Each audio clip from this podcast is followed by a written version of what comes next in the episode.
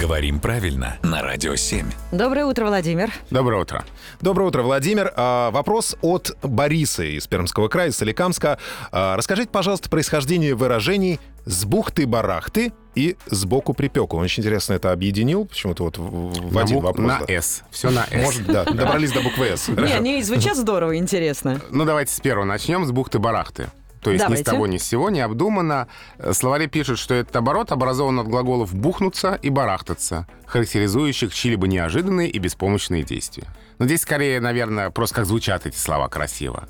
С бухты-барахты, и они так вот и объединены. Как заклинание. Да. То есть к морю это отношение никакого не имеет, да? Ну, к морскому делу я бы так это уточнила. Да, к э, морскому делу это не имеет никакого отношения. И к морю тоже? А как красиво. А вот сбоку припеку имеет отношение к делу кулинарному. Ну, это мы уже поняли.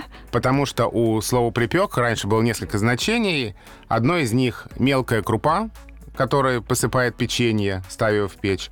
Вообще посыпка на лепешку, на блины и так далее.